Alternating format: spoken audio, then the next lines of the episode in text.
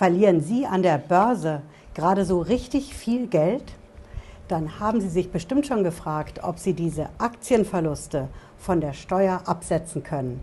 Ich verrate Ihnen die Antwort in diesem Video, denn sie lautet Ja und Nein. Bleiben Sie dran, bis gleich.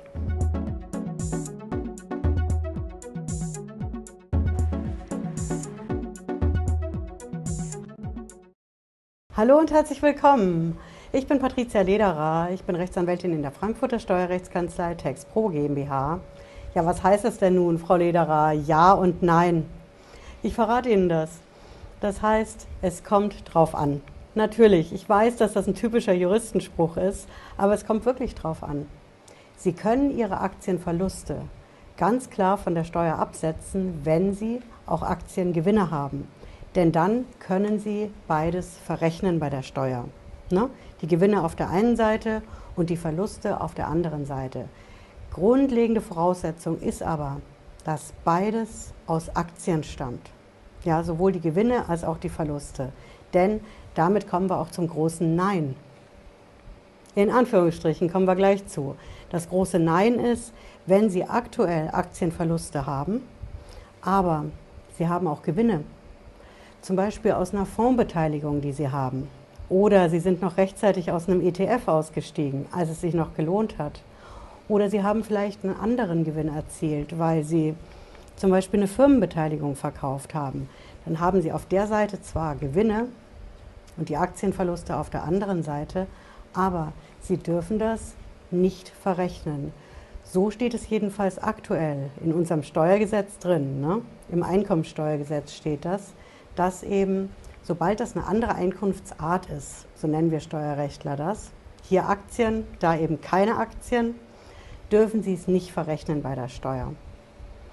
Ich sage bewusst in Anführungsstrichen, denn das steht zwar im Steuergesetz drin, aber es ist überhaupt nicht klar, ob dieses Steuergesetz nicht rechtswidrig ist, ob es vielleicht sogar gegen unser Grundgesetz verstößt, gegen unsere Verfassung.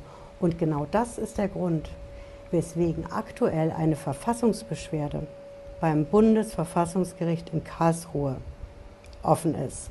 Die Richter in Karlsruhe müssen darüber entscheiden, ob das gegen die Verfassung verstößt, wenn sie eben aktuell diese Aktienverluste auf der einen Seite haben und sie haben auf der anderen Seite Gewinne, die nichts mit Aktien zu tun haben, dann müssen sie darauf, so aktuell die Rechtslage, Steuern bezahlen, obwohl sie auf der anderen Seite die Verluste haben. Und letzten Endes ist es ja gar nicht so unterschiedlich, die Aktien auf der einen Seite und die Fonds, ETFs, Firmenbeteiligungen auf der anderen Seite. Genau darüber entscheidet jetzt das Bundesverfassungsgericht. Das heißt, ob dieses Verrechnungsverbot aktuell überhaupt rechtmäßig ist, verfassungsmäßig und korrekt, das ist absolut offen. Und wenn Sie jetzt sagen, oh, Frau Lederer, das bringt mir aber gar nichts, nach aktueller Rechtslage, so wie Sie sagen, wir haben ja noch keine Entscheidung aus Karlsruhe, bleibe ich doch auf meinen Verlusten jetzt sitzen, die ich jetzt, wo die Börsen gerade abrauschen, mache. Und ich habe noch Anfang des Jahres Gewinne gemacht. Letzten Endes wird es doch so aussehen, dass ich auch meine Verluste nicht absetzen kann und auf die Gewinne aus meinen anderen Beteiligungen, die ich so habe, muss ich dann eben doch Steuern bezahlen oder nicht? Ja, aber würde ich in dem Fall sagen. Denn wenn Sie Steuern bezahlen auf Ihre anderen Gewinne, ne, die nicht aus Aktien sind, dann sind das ja diese berühmten 25 Prozent mit der Abgeltungssteuer, die die Bank direkt einbehält, bevor sie Ihnen überhaupt den Gewinn auszahlt. Und das Besondere an dieser Abgeltungssteuer ist, auch die steht aktuell in unserem Steuergesetz drin. Aber auch die ist überhaupt nicht klar, ob sie verfassungsmäßig ist, ob sie rechtmäßig ist, ob sie im Einklang mit unserem Grundgesetz steht. Und auch dazu ist aktuell eine Verfassungsbeschwerde auch wieder beim Bundesverfassungsgericht anhängig. Anhängig heißt, die ist eingereicht von Betroffenen und das Bundesverfassungsgericht muss aktuell entscheiden, ob diese 25% Abgeltungssteuer überhaupt im Einklang mit unserem Grundgesetz in Deutschland steht oder ob sie verfassungswidrig ist. Das ist also der Stand mit der Rechtslage bei uns in Deutschland am 27. Juni 2022, an dem hier das Video online geht. Die Rechtslage ist komplett offen. was das Verrechnungsverbot von Aktienverlusten mit anderen Gewinnen angeht und was diese 25% Abgeltungssteuer ebenfalls angeht. Beides sind Prozesse, über die das Bundesverfassungsgericht, unser höchstes Gericht in Deutschland, aktuell entscheidet. Jetzt werden Sie wissen wollen, okay, was kann ich denn da machen, Frau Lederer? Ich habe jetzt diese Verluste. Ich hatte Anfang des Jahres auch noch Gewinne, vielleicht später im Jahr auch noch Gewinne. Was kann ich denn jetzt machen? Da habe ich einen Tipp für Sie.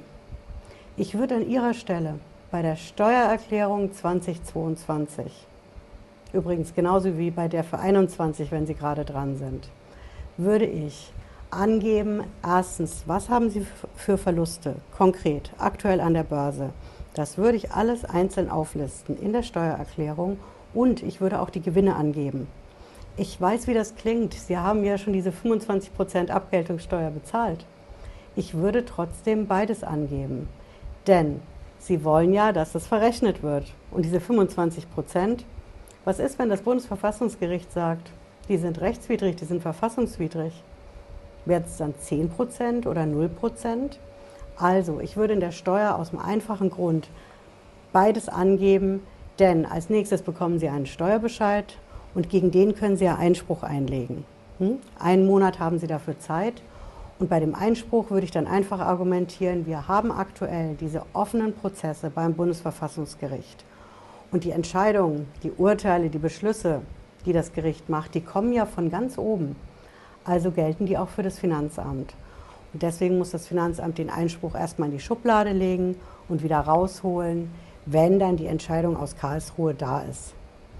Und das Ganze machen sie ja, so viel ist sicher, frühestens nächstes Jahr in 23 jetzt für die 22er Erklärung, wo Sie die Verluste einfahren.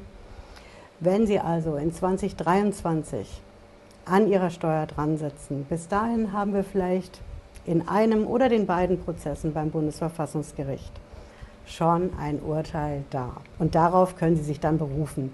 Deswegen, wenn Sie das nicht verpassen wollen, sobald das Bundesverfassungsgericht in diesen Prozessen entscheidet, mache ich hier natürlich auf dem Kanal ein Video, ist klar, ne? Ich hoffe, Sie haben was mitgenommen heute und es hat Sie ein bisschen schlauer gemacht. Wir sehen uns spätestens Freitag 18.30 Uhr wieder. Bis dann, machen Sie es gut. Ciao.